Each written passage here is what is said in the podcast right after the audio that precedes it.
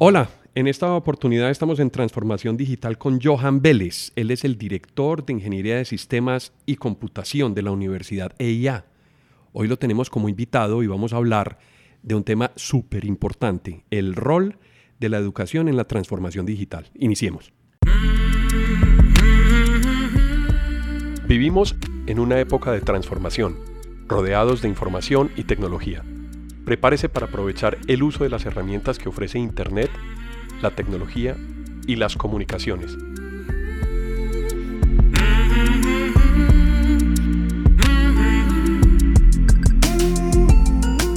Conózcalas y aprenda cómo usarlas mejor. Bienvenidos.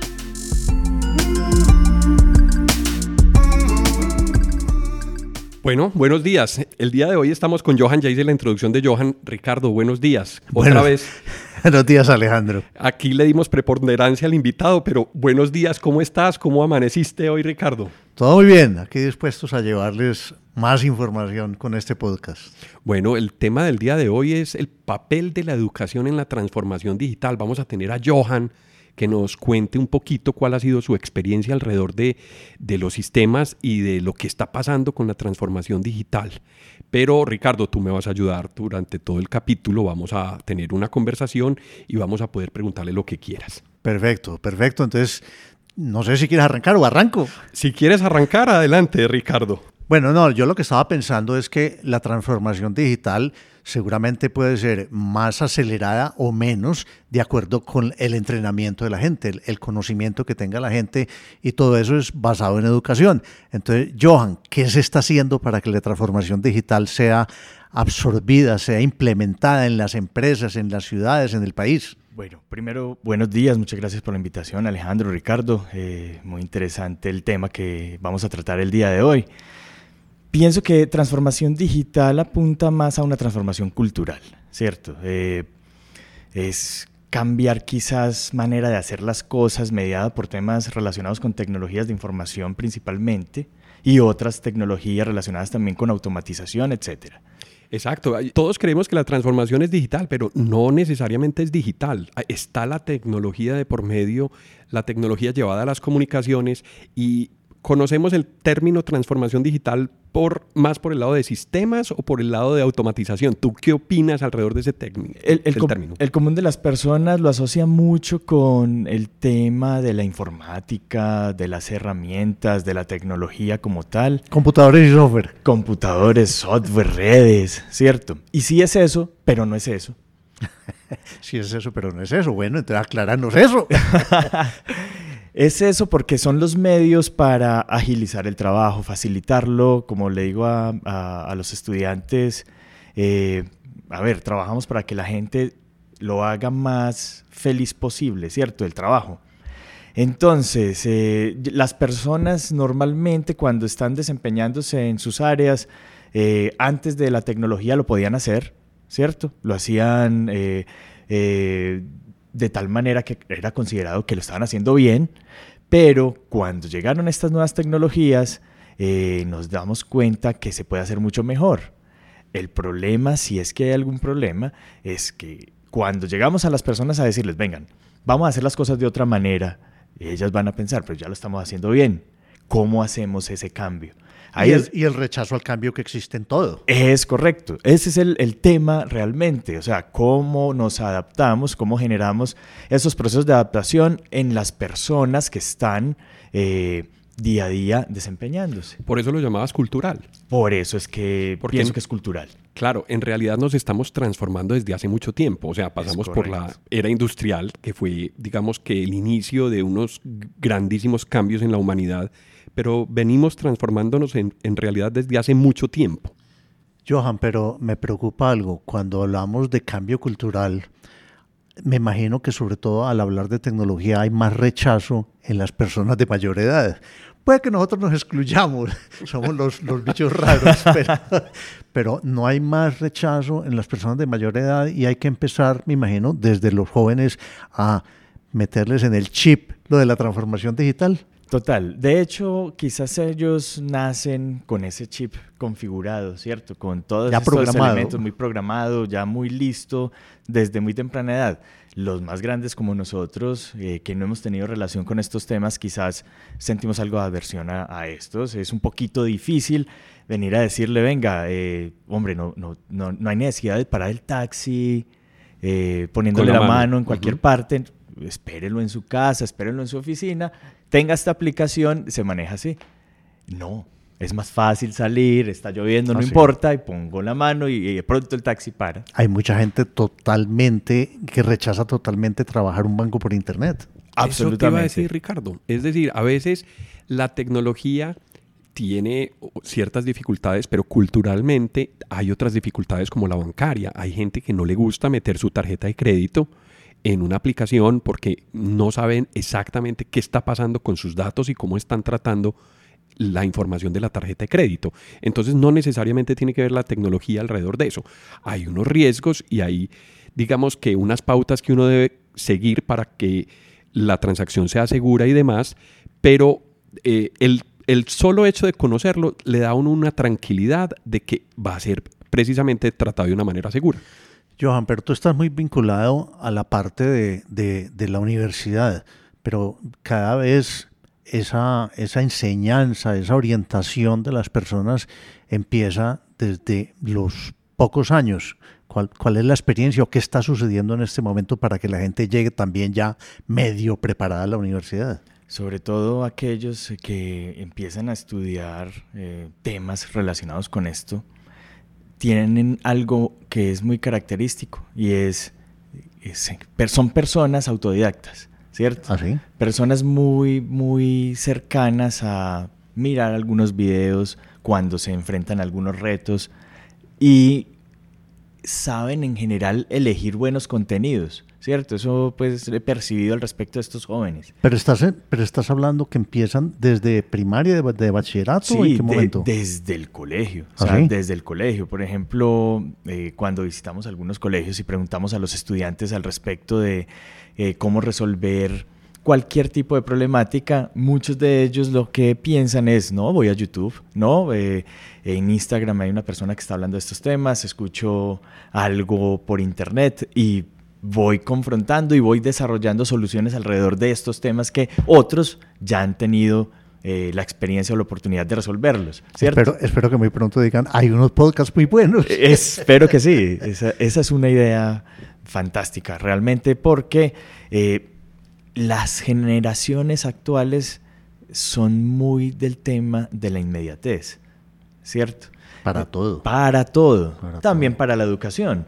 Por este, eh, en ese sentido, tienen muchísimos, muchísimos medios a disposición.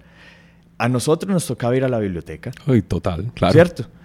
Las bibliotecas se tienen que transformar también en ese misma, eh, con esa misma orientación, buscando que estas personas que son muy distintas a las generaciones anteriores tengan eh, la facilidad de hacerlo como están acostumbrados a hacer las cosas cuando van a consultar, por ejemplo, un tema.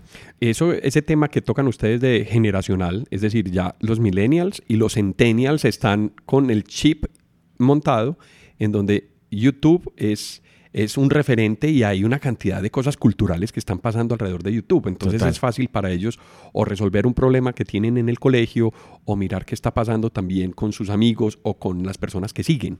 Yo creo que lo que ha permitido el- la explosión tecnológica en términos de comunicaciones es que la expresión humana ya está al, al alcance de cualquiera. Entonces yo puedo hacer un video, lo puedo montar en YouTube, o yo puedo hacer podcast y puedo empezar a desarrollar un tema del podcast. Son formatos diferentes, pero complementarios a la vez. A mí me gustaría, Johan, que habláramos como en un orden de cómo está siendo adoptada esta tecnología. Y los Eh, retos de la y- educación. Y, los retos Sí, de la total, educación total. con respecto a eso. Y es en los colegios, tanto primaria como bachillerato, no hay como mucha diferencia entre la eh, enseñanza que les dan en tecnología y no llegan a, la universidad de esos bachilleres muy con unos conocimientos muy disparejos. Eh, yo no sé si son los colegios privados los que más énfasis están haciendo, qué tal lo están haciendo los colegios públicos, qué encuentran ustedes con los muchachos que llegan a la universidad. Eh, muchos de estos jóvenes eh, han tenido pues la oportunidad de, contar con esas posibilidades de acceder a, redes como internet desde el colegio, pero muchísimos más, no, ¿cierto? O sea, eh, uno se da cuenta que, por ejemplo, cuando llegan jóvenes de zonas eh, rurales. rurales, no, no tienen incorporado tanto este tema más allá de la telefonía celular. ¿Y entonces qué hace la universidad? ¿No tiene, no tiene que entrar a nivelar a estas personas? Los jóvenes, de hecho, tienen esa posibilidad, ¿cierto? Porque hace parte del de, el trabajo que se hace en la universidad, ¿cierto? Hay un área muy interesante de nuevas tecnologías de información que ofrece a los estudiantes la posibilidad inclusive, por ejemplo, de repasar algunas de sus clases. ¿Y, y eso no debería ser parte de un programa de gobierno que se está quedando atrás y los muchachos que salen de, las, de esas escuelas rurales están quedándose cortico en la información acerca de tecnologías que, que ya deberían saber cuando entran a la universidad. No hay una falla ahí. Sí, hace falta más. O sea, sí se han hecho algunos esfuerzos para llegar con Internet a zonas alejadas en, en el país, pero hace falta más. Eso es evidente y, y uno, está la postura de Johan, ¿cierto? Uno se da cuenta que cambia la vida de las personas cuando tiene acceso a buena información y fácil acceso a esa información.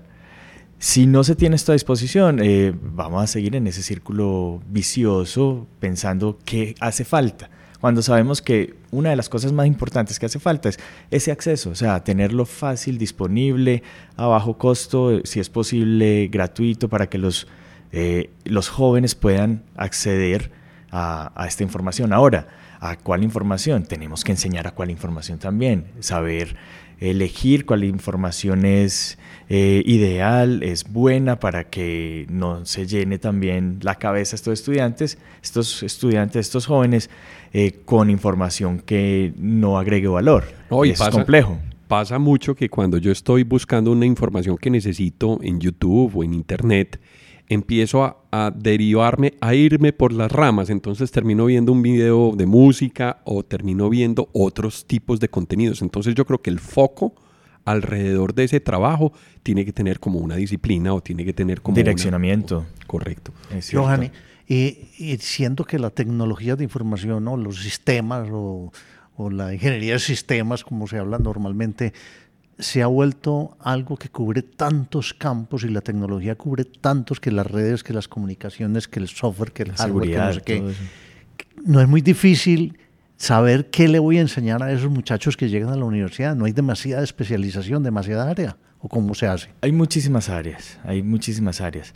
Hay algo que es importante que los estudiantes sepan desde el principio, ¿cierto? Uno va a la universidad a aprender a aprender y empezar a identificar eh, cuáles son esas áreas donde siento voy a desempeñarme muy bien. Eh, lo que se busca en la universidad es eh, poder entregar unos muy buenos conceptos, unas fundamentaciones fuertes en muchos de esos temas. Obviamente los tiempos no permiten que se pueda cubrir la extensión de información y conocimiento que uno quisiese, ¿cierto? Sin embargo, se busca que estos estudiantes puedan tener el criterio suficiente para elegir bien e identificar las oportunidades que hay detrás de la tecnología. ¿Por qué es tan amplio? Porque las actividades humanas en la actualidad están mediadas por tecnología casi todas. Yo creo que es más complejo en esta época encontrar alguna actividad humana que no esté mediada por, por la tecnología, como lo decía ahorita. Pero entonces casi que se vuelve que, una, que un pregrado sin una especialización ya es, ya, es difícil porque eh, está bien, en el pregrado aprendo muchos conceptos de tecnologías de información, pero si yo me quiero concentrar en algo, casi que, Hay que hacer una especialización. Hay que profundizar. Eh, uno de los medios para hacerlo puede ser un posgrado, pero teniendo en cuenta esa transformación digital que estamos mencionando ahorita, eh, alrededor de la educación, se pueden identificar también otras, otras posibilidades para ellos. No necesariamente una, un posgrado presencial, sino, por ejemplo, un posgrado eh, online un posgrado a distancia mediado por temas de Internet. En cualquier parte del mundo, porque hay muchos en España y en México. Una certificación también de esta manera. Es decir, los medios existen, eh, la tecnología está disponible para ello y estos jóvenes que en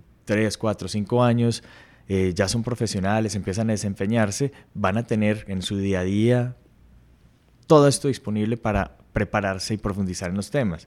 Ahora, es muy importante saber que eh, en, general en el programa se busca que los estudiantes queden con unas competencias eh, en ingeniería muy sólidas que les va a permitir eh, elegir un campo de acción y profundizar en este y desempeñarse muy bien pero sin duda hay mucho más allá de lo que en un principio, en esos primeros cinco años de formación logran. La formación no solamente ese tema eh, eh, técnico, eh, sino mucho más allá de eso, ¿cierto? Es un tema integral, un tema que incluye otras competencias, comunicación, trabajo en equipo, ¿cierto? No, y hasta en ingeniería del sistema ya vemos que hay que enseñar ética, hay que enseñar leyes, Las, las, las, normas legales de cada país. Eso se volvió más complejo porque la tecnología antes era pues un departamento de tecnología por allá. Como una gente aislada por allá. Eso, por allá en un cuarto frío helado con una bata blanca. Eso, no es así, Pero ya la tecnología está metida en toda parte y en todas las áreas de las Por empresas. Por eso mismo, esa, esa transformación también es muy cultural. O sea, cambiar el chip, el estereotipo. La persona que estudia esto es una persona que debe tener unas altas habilidades de comunicación, entender las situaciones, las problemáticas de, de los usuarios de sus sistemas, etcétera. Así sea un abogado, sea, una, sea quien sea. Un ingeniero, el que sea. Y debe ser adaptable a, o, estar dispuesto a aprender esas otras cosas. Porque finalmente para poder ofrecer unas buenas soluciones, pues uno tiene que hacer parte del sistema que quiere resolver con bien sea un software o alguna infraestructura eh, de tecnología que sea requerida para resolverlo. Yo, yo tengo una duda. Ahorita te referías a, a la calidad de vida sobre, digamos que, la apropiación de estos nuevos de estas nuevas tecnologías alrededor de la informática y alrededor de las comunicaciones. ¿Qué nos puedes decir, por ejemplo, o de los estudiantes o del país alrededor de, esos números sobre calidad de vida versus penetración de nuevas tecnologías? Eh, refiriéndonos a temas, por ejemplo, como la educación, eh, cuando se tiene acceso a esta y de buena calidad mediante herramientas tecnológicas, eh, cambia muchísimo eh, las perspectivas de las personas que pueden acceder a esto, ¿cierto? Las posibilidades. Hoy en día existe un gran déficit de personas formadas en temas como la ingeniería de sistemas, la informática y las relacionadas con estos temas a nivel global. ¿Por qué? ¿Qué, pasa ahí con ese nicho?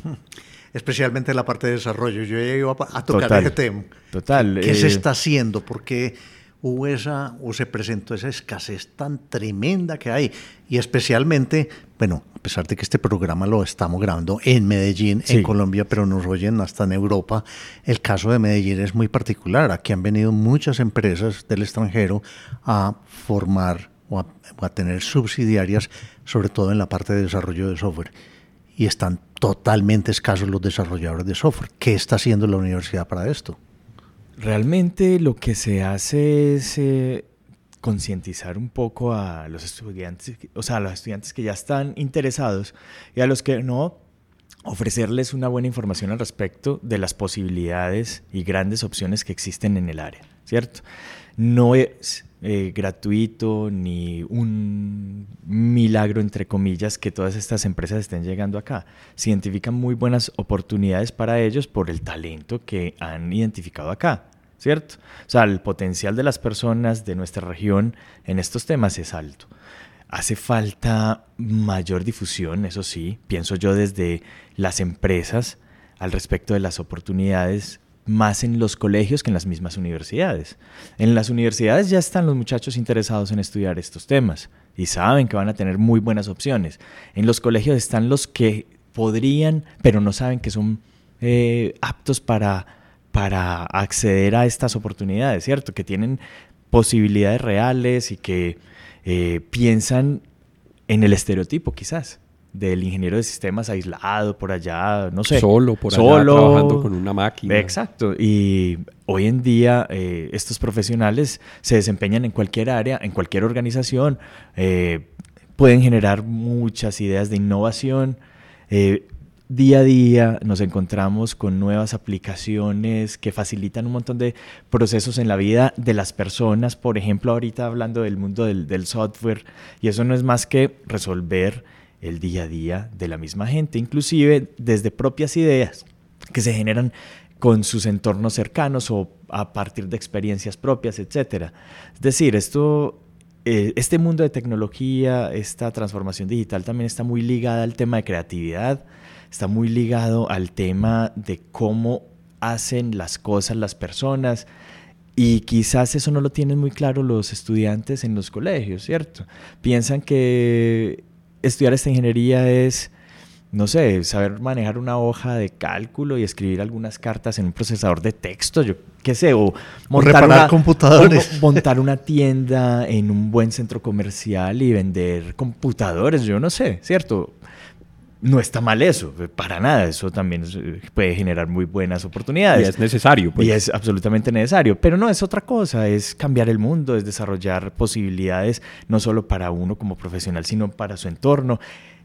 Es hacer un poquito más feliz a la gente, porque cuando la gente es más productiva, cuando la gente se puede entretener, mediante tecnología, etcétera, un poquito más feliz. Pero me preocupa eso porque entonces ese mensaje aparentemente no está siendo bien recibido o captado por los estudiantes porque pareciera que no quieren estudiar ingeniería de sistema, no quieren dedicarle cuatro o cinco años a la ingeniería. Cuando un representante de cualquier universidad va al colegio y empieza a hablar estas maravillas que estoy diciendo yo acá, piensa, no, este está vendiendo. Y sí, también está vendiendo, pero con eh, conocimiento de causa, conocimiento de esas posibilidades. Cuando un empresario, debido a sus necesidades, haga eso y vaya al colegio y piense en ofrecer eh, algunas posibilidades para que se interesen en estudiar estas carreras los estudiantes, quizás a algunos esa idea les cale y empiecen a pensar en esa como una muy buena opción. Es un tema, es un tema, la ingeniería es un tema, eh, sí, que tiene sus complejidades y todo, pero pero entonces no habría ingenieros. Eso... Tocaste un punto muy interesante, Johan, y es que de pronto la industria está muy alejada de la educación. Eso es y me refiero a la educación como formación precisamente de generar la inquietud y de levantar la mano y decir, vea, sabe que yo soy una empresa que trabaja con tecnología y necesito este tipo de cosas. Es correcto. Eso no, no están tan, de pronto se involucran a nivel universitario, pero a nivel de educación eh, de bachillerato o de educaciones básicas, no, no se hace. Entonces falta, falta corregir ciertos roles alrededor de cada actor, eh, llámese la empresa, la industria, eh, las universidades, los colegios y la misma comunidad para poder entender cuál es la mejor ruta para, para todos, porque finalmente lo que está pasando es que entre todos nos estamos intercomunicando, pero parece que esa comunicación no es a veces bidireccional sí, o separada. Entonces, parte de lo que estamos haciendo eh, en el podcast es difundir esa información, que la gente lo conozca, que se dé cuenta que hay por debajo obviamente con un nivel y un detalle técnico importante. Esa es como la visión mía. De... No, no, y yo iba a decir algo que de pronto a Johan por prudencia no lo dice, y es que eh, se puede estar sintiendo un poquitico sola la universidad en todos sus esfuerzos si no hay una vinculación más grande de la empresa. Debería ser un trabajo más en equipo, ¿cierto? Sabiendo que eh, en la conversación con la industria podemos identificar esas necesidades para empezar a formar a, a los estudiantes de acuerdo con esas necesidades, pero el capital humano está en los colegios, indudablemente. O sea, los muchachos tienen tantas muy buenas opciones que esta pasa a ser una muy buena opción adicional. Entonces hay que de pronto concientizar, llevar una muy buena información a los colegios, más allá de las universidades, desde la misma industria, para hacer, eh, eh, no sé, semilleros, por ejemplo, campañas que permitan de alguna manera vincular a los estudiantes a las universidades que, en las que la industria llegue a confiar, ojalá todas, ¿cierto? De tal manera que se pueda establecer un mecanismo para cerrar esa brecha. O sea, Los estudiantes están en el colegio, hay muchos estudiantes y quieren estudiar otras muy buenas carreras. Es que nadie está diciendo que hay otras carreras, que esta es mejor que, que aquella. Simplemente estamos diciendo, hay unas muy buenas oportunidades en estas áreas que van a permitir el desarrollo profesional y personal de estos estudiantes y que muchos de ellos quizás no se atreven a dar el paso por lo que dicen los demás, por lo que han escuchado, más allá de la oportunidad real, ¿cierto? Que es una oportunidad global. claro, yo creo también que está pasando que en la comunicación entre la industria y la universidad hay como diferencias entre conceptos, número uno, es decir, las necesidades de las empresas son distintas a las necesidades de la, de la educación o de las universidades y eso nos separa y nos, no nos deja cerrar esa brecha, número uno. Y lo segundo es que también la universidad, por el, en realidad no solamente la universidad, es decir, la industria, las empresas y la universidad, por el día a día dejamos de ver lo importante no planificamos bien, nosotros no tenemos como una claridad política o, política o tendencia para poder desarrollarnos como país, como articular una solución entre todos. Cosas que no pasan en, en países desarrollados como en Europa o en Estados Unidos, que ya hay una articulación un poco más clara. ¿Cómo ves tú el rol de las empresas y de la universidad en esa comunicación, en esa brecha? ¿Cómo podemos cerrar esa brecha para que las dos partes tengan un beneficio? No, total. Yo pienso que la industria, las empresas, las organizaciones ven a la universidad como, como un aliado. Indudablemente es un aliado. Sin embargo, los ritmos de una y de la otra son distintos. Son distintos.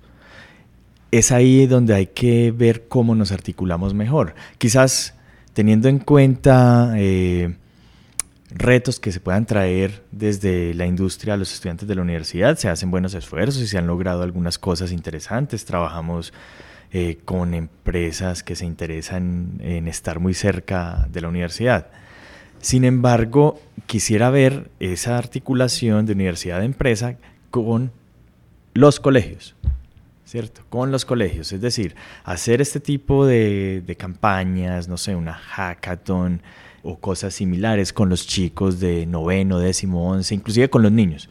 O sea, una manera que tú ves es culturalmente, sí, teniendo una aproximación cultural entre la industria, las empresas y los colegios. Sí, total. De tal manera que ellos allá identifiquen sus potenciales roles cuando lleguen a ser unos profesionales. y sus gustos también. Por supuesto. De tal manera, repito, que permita a estos estudiantes visualizar un futuro cercano. estamos unos jóvenes de 15 años eh, cercanos a estas edades para graduarse. Empezar a visualizarse a, los 25 años que estoy haciendo, cómo estoy impactando a mi comunidad, qué estoy trayendo de beneficios a mi familia, a mí mismo, ¿cierto? Dándole posibilidad de hacer otras cosas eh, distintas a las que se perciben en el menú de opciones que ven como más atractivo. Es decir, volver sexy a la profesión para ellos. Atractiva. Atractiva. Claro, Johan, estamos hablando de transformación digital.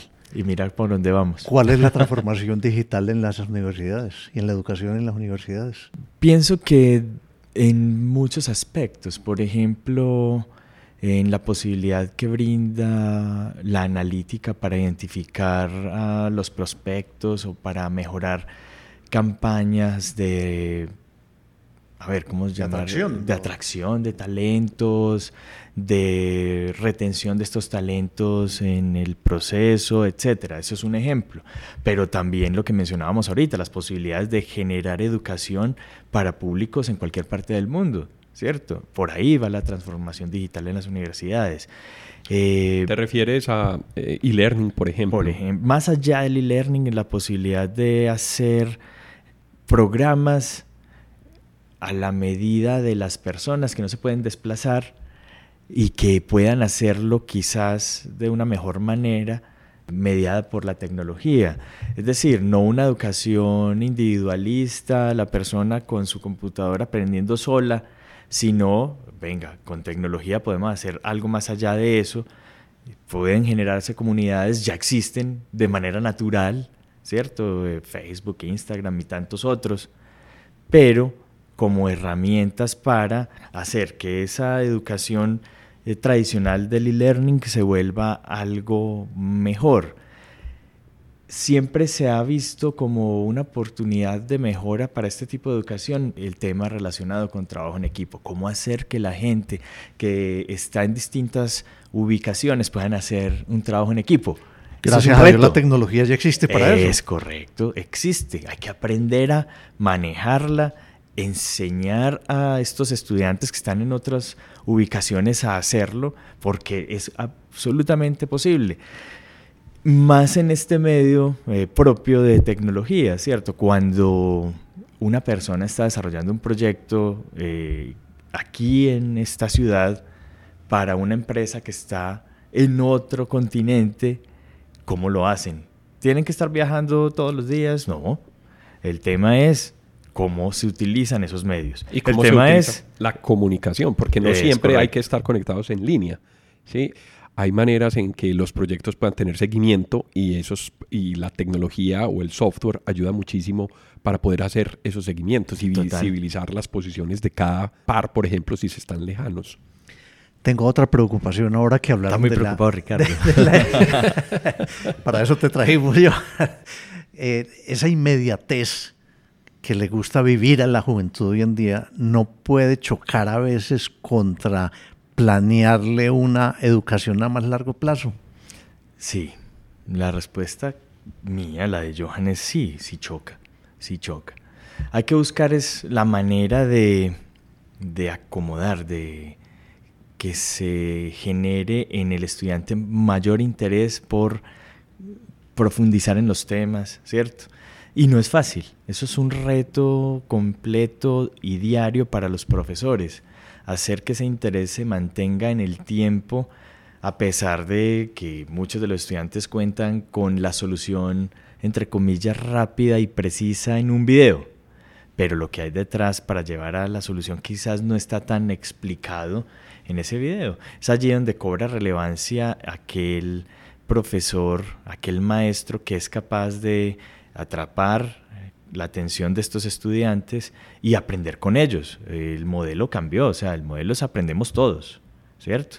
Hay unos que pueden ser los guías que tienen mayor experiencia, pero el conocimiento se construye juntos. El conocimiento ya no es una persona eh, parada al frente de un tablero y los muchachos o los estudiantes mejor eh, prestando toda la atención porque esa es la palabra del experto eso ya pienso debería estar un poco revaluado. Ahí la, creatividad es un ingrediente buenísimo porque es que las ideas pueden llegar desde cualquier lado.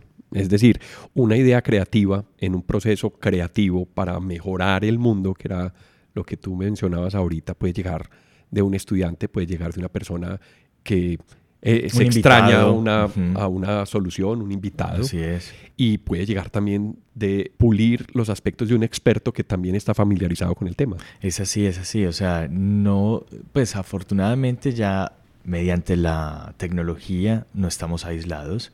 Estamos muy conectados con muchas posibilidades, con la facilidad quizás, por ejemplo, de poder invitar a personas que están en otro país a una clase por ejemplo. Ese tipo de cosas se pueden hacer.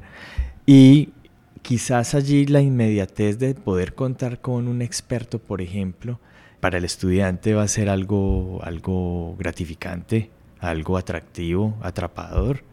Y en ese sentido hay que buscar otros mecanismos. No quiere decir que todas las clases tenemos que tener pues a un experto de todos lados, no.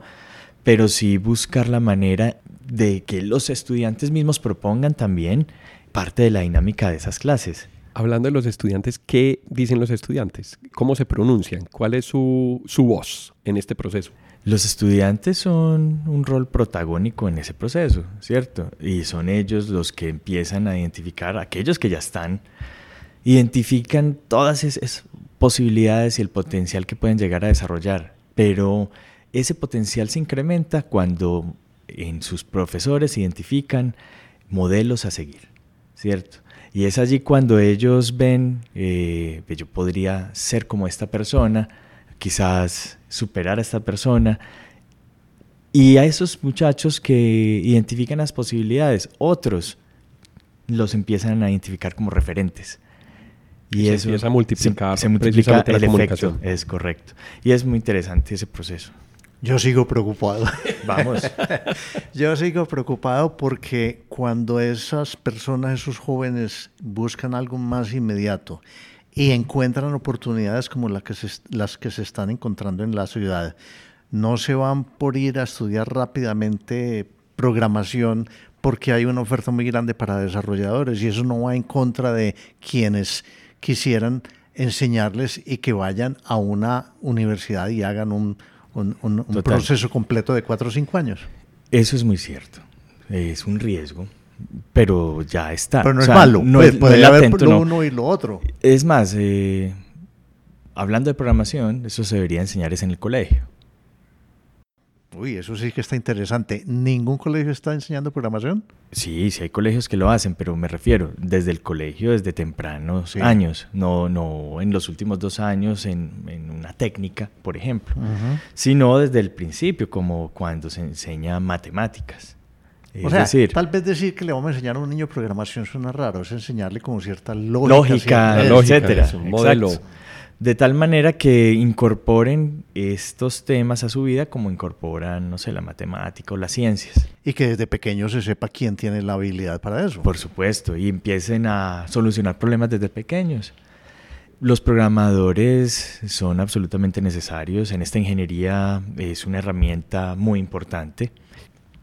Sin embargo, hay que aprender a convivir con esto. Hay que buscar que esa amenaza se vuelva una oportunidad, ¿cierto? Las personas que tengan eh, muchas competencias en estas áreas, ver cómo las universidades son capaces de incorporarlas a sus programas y no hacer que estas personas se aburran porque los temas ya los dominan, sino venga, cómo impulsamos esas competencias que ya tienen incorporadas. Eso no es fácil. Eso es un reto, yo creo, día a día.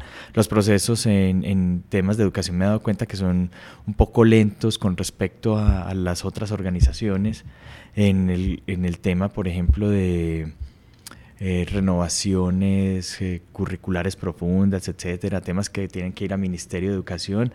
Y considero, Johan, que podría ser un poco más ágil eso. Yo, yo veo ahí un rol del, del, gobierno también que se vuelve como un ingrediente que dilata un poquito ese proceso, ¿cierto? Es decir, pasa en muchas industrias también, la industria de la aviación en un proceso de certificación es un proceso muy complicado. Sí.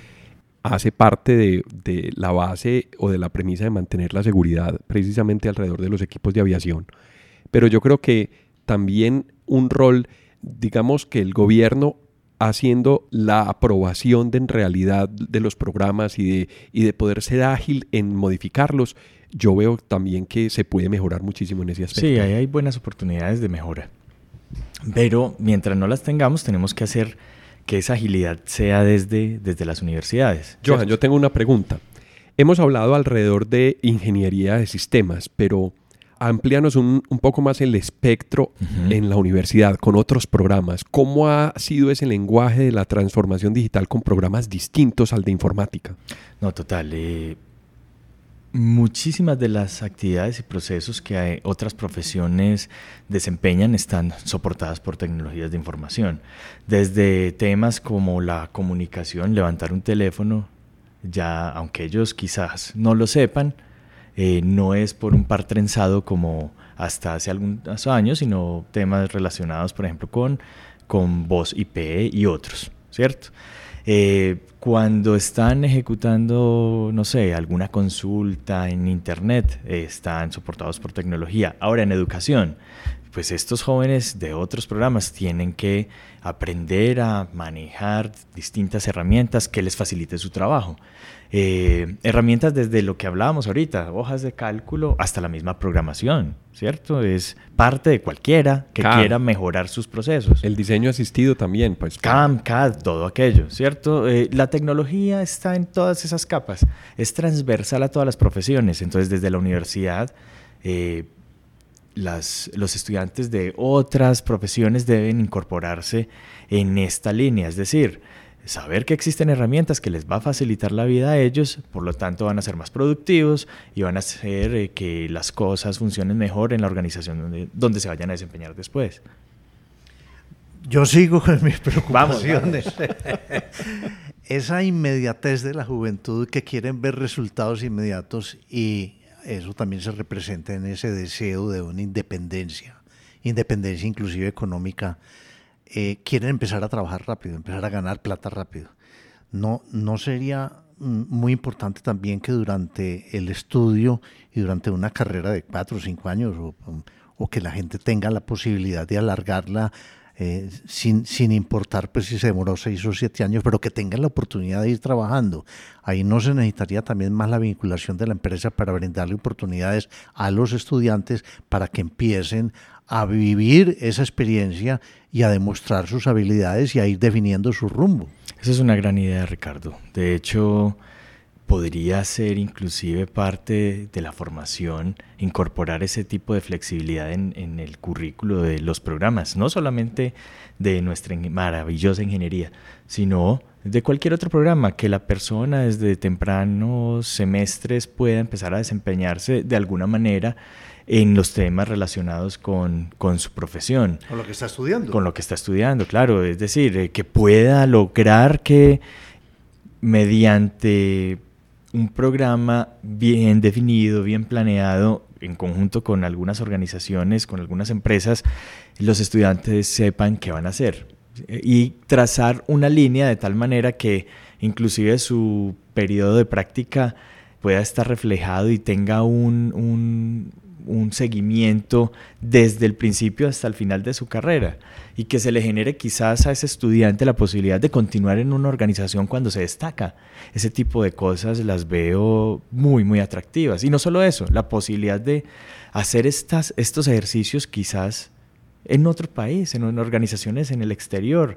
Este tipo de cosas mediante, no sé, aunque no soy experto en currículo, pienso en la flexibilización del de, el currículo mediante procesos de transformación digital, es decir, el estudiante hacerse cargo de su aprendizaje, de su estudio, de su conocimiento, mediante la posibilidad de, la, más bien mediante la oferta de cursos de los programas, pero pongámoslo así, virtuales. Y a partir de ese aprendizaje, después sus desempeños en organizaciones desde temprana, eh, desde tempranos momentos en la, en la carrera. Yo pienso que eso debería ser posible. Quizás algunas instituciones en el mundo ya hagan ese tipo de cosas, que basan su educación en proyectos. Nosotros, nosotros eh, estamos hablando de los tres, sí, que ya sí, pasamos por la universidad hace unos añitos, nos acostumbramos a oír hablar del semestre de práctica. ¿Eso sigue así o ha cambiado? Porque yo creo que no debe ser el semestre. todavía, debe, ser, debe ser una carrera de práctica Debería mezclando esa experiencia del trabajo y del estudio. O sea, ganar eh, conceptos y ganar práctica. Así debería ser. Y ojalá práctica en sitio, o sea, en la organización. En el mundo real. En el mundo real. Eso sería ideal, pienso yo. Ahora, todavía hablamos del semestre de práctica en muchas universidades y los estudiantes aprecian mucho esos momentos. Imaginemos que puedan desempeñarse en esos momentos, que puedan devengar algo de dinero desde ese momento hasta el final de su carrera y ya desempeñarse naturalmente en lo que aprendió a hacer. ¿cierto? Eso es una buena oportunidad para cerrar esa brecha también. Sería muy bueno porque se genera un vínculo más, eh, a ver, ¿cómo decirlo? Más formal entre universidades y empresas. Porque puede ser que alguna empresa tenga estas ideas, eh, con buena voluntad se acerca a la universidad o viceversa, se establece un plan, pero cambiamos a alguna persona en la estructura organizacional y se pierde el contacto. Entonces, debería ser como una política que facilitara todo eso, ¿cierto? Yo tengo una pregunta, de pronto para ir cerrando un poco ya la conversación del día de hoy. Y es específicamente en el tema de informática. Hay unos jugadores globales, estamos hablando de un mundo global como fabricantes, eh, muy bien identificados para el tema de nube, por ejemplo, Amazon Web Services, Azure, Sí, Google. Google. ¿Cómo están esos jugadores aproximándose a la educación, que yo creo que es un ejercicio súper importante en el que la misma educación tiene que estar muy pendiente sobre, sobre esos movimientos. Estos jugadores y muchos otros eh, tienen claro que los estudiantes hoy van a ser quienes en un futuro muy cercano sean los usuarios de sus, servicios. soluciones, servicios, etcétera. Y no, no necesariamente los usuarios, pueden ser sus empleados y los líderes en el desarrollo y el progreso de, de, esas empresas. Por supuesto, y son unos principales interesados en que eh, en las universidades se utilicen sus tecnologías para que ellos salgan aprendidos en estos temas, los estudiantes me refiero. Se acercan, tienen programas, eh, eh, tienen facilidades para que los estudiantes puedan acceder a sus recursos. Es cada vez más natural que se acerquen estas empresas a las universidades ofreciendo ese servicio para que los estudiantes aprendan haciendo en sus tecnologías, en sus plataformas, con su software, etcétera, obviamente para aprender. Es, es, es, muy, muy, muy normal en esta época. No, bueno, yo creo que ha sido pues una exploración al tema de transformación digital en la en el sector educativo. Ricardo, no sé si tienes alguna alguna otra preocupación. Sí, Ricardo está muy preocupado. No, ya se me han calmado muchas. No, y este tema es muy amplio, este tema es muy amplio y yo creo que es una cosa tan...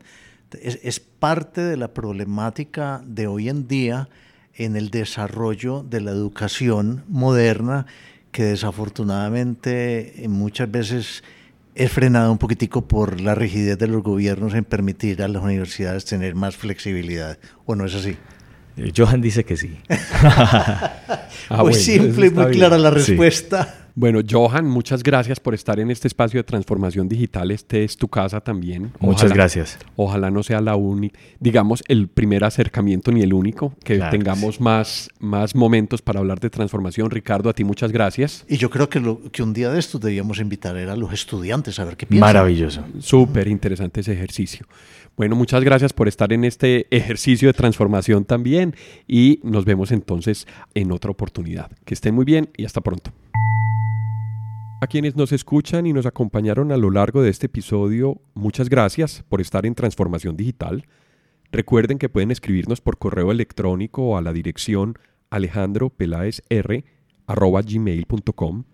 También pueden visitar nuestra plataforma ingresando a la dirección https. En la aplicación de Podbean pueden dar clic a me gusta y dejar sus comentarios. Este podcast está disponible en las plataformas de Apple Podcast, Spotify, Google Podcast, Deezer, iBox, Stitcher, además de la aplicación de Podbean. También cuéntenos qué temas quisieran escuchar en eh, futuros episodios. Si les gustó el tema y si quieren apoyarnos en transformación digital, por favor compartan este episodio con sus amigos y con las personas a quien les puede interesar estos temas. Esto fue Transformación Digital. Hasta pronto.